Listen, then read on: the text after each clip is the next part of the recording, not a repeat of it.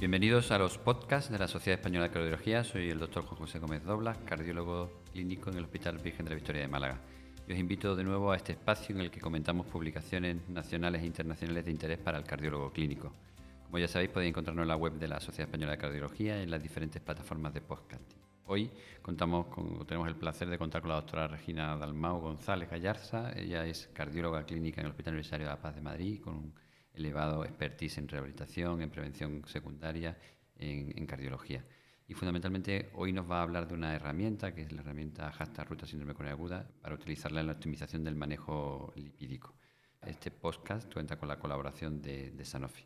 Bienvenida, Regina, a los podcasts de la SEC. Muchas gracias, Juan. Bueno, pues queríamos comentar eh, contigo fundamentalmente en qué consiste esta, eh, esta iniciativa que se llama Hashtag Ruta eh, Síndrome Coronario Agudo. Esta iniciativa consiste en focalizarse un poco en un escenario clínico que es muy sensible, que es el de paciente con síndrome coronario agudo, un paciente de muy alto riesgo, de cara a mejorar los objetivos de control lipídico. Sabemos a través de distintos registros y publicaciones que estamos muy lejos de alcanzar los objetivos que recomiendan las guías y más lejos aún de, los, de las últimas guías de control lipídico.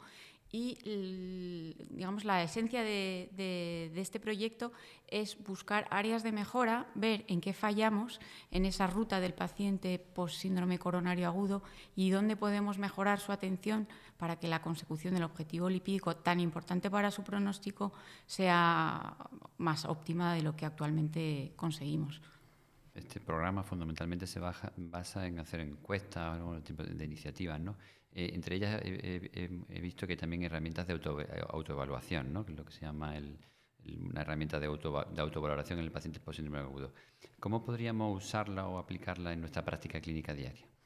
Se trata de una herramienta que es bastante sencilla, como dices, una herramienta de autoevaluación que busca el que cada uno en su ambiente, en su centro, eh, evalúe cómo se están haciendo las cosas, desde el ingreso hasta el informe de alta, hasta el seguimiento del paciente que ha tenido un síndrome coronario agudo en los meses posteriores. Una serie de preguntas que son eh, fáciles de contestar, mm, que además se puede rellenar de forma electrónica y que eh, al final lo que permite es ver esas áreas de mejora que a lo mejor no somos muy conscientes de que tenemos, porque a veces sobreestimamos eh, nuestro, nuestros objetivos con los pacientes. Basta que hagas una foto de cómo lo haces y de los resultados que tienes para que de esa forma veas cuáles son tus áreas de mejora. Y además es que la herramienta permite también compararte con otros países o con otros entornos asistenciales para ver por qué, mm, si ellos tienen mejores objetivos, una especie de benchmarking, pues por qué si hay sitios en los que las cosas se hacen mejor, en qué puedes tú mejorar en tu entorno asistencial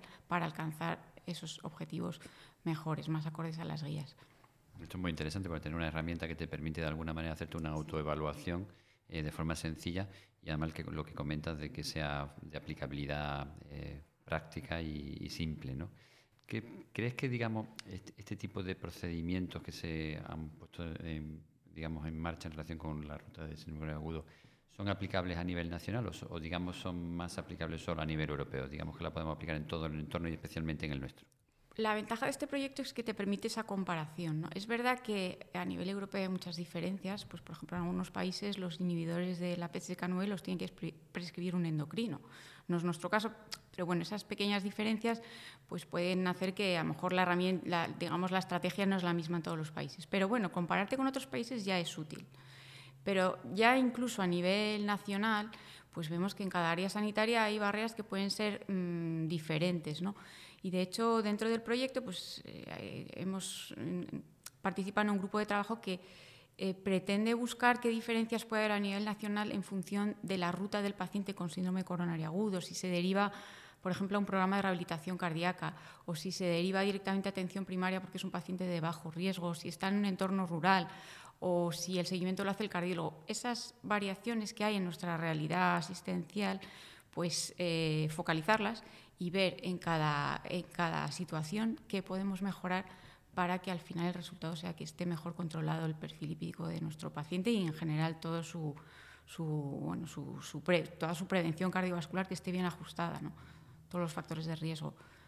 El problema de la prevención obviamente no se puede solucionar desde un único punto de vista, debe ser muy multifactorial como tú bien apuntas y por lo tanto no puede haber una respuesta única. Y a, propósito también lo que, de lo que has comentado, probablemente no solo podemos hacer prevención desde la cardiología, sino que probablemente necesitamos también de la colaboración de otros entornos, de otros profesionales. ¿Dónde ves tú en concreto, y te, hago una doble pregunta, eh, el papel de los equipos de atención primaria, es decir, cómo deberíamos de con, interrelacionarnos con ellos para poder conseguir los objetivos de prevención secundaria en nuestra población y probablemente más importante de prevención primaria? Y por otra parte, la segunda pregunta, ¿qué papel tenemos, tiene el paciente en su compromiso en este tipo de objetivos? Ya sé que son dos preguntas un poco abiertas, pero bueno, yo sé que eres capaz de darnos una respuesta. A ver, en cuanto a atención primaria, yo creo que tiene un papel primordial, porque al final son los que tienen contactos repetidos con el paciente a lo largo de su vida y además son los que generan una relación de confianza con el paciente que nosotros a veces no tenemos la oportunidad de generar. Yo creo que, que tenemos que estar alineados, que ellos tienen que conocer pues, las mismas guías que nosotros y tienen que también compartir con nosotros la importancia de alcanzar esos objetivos.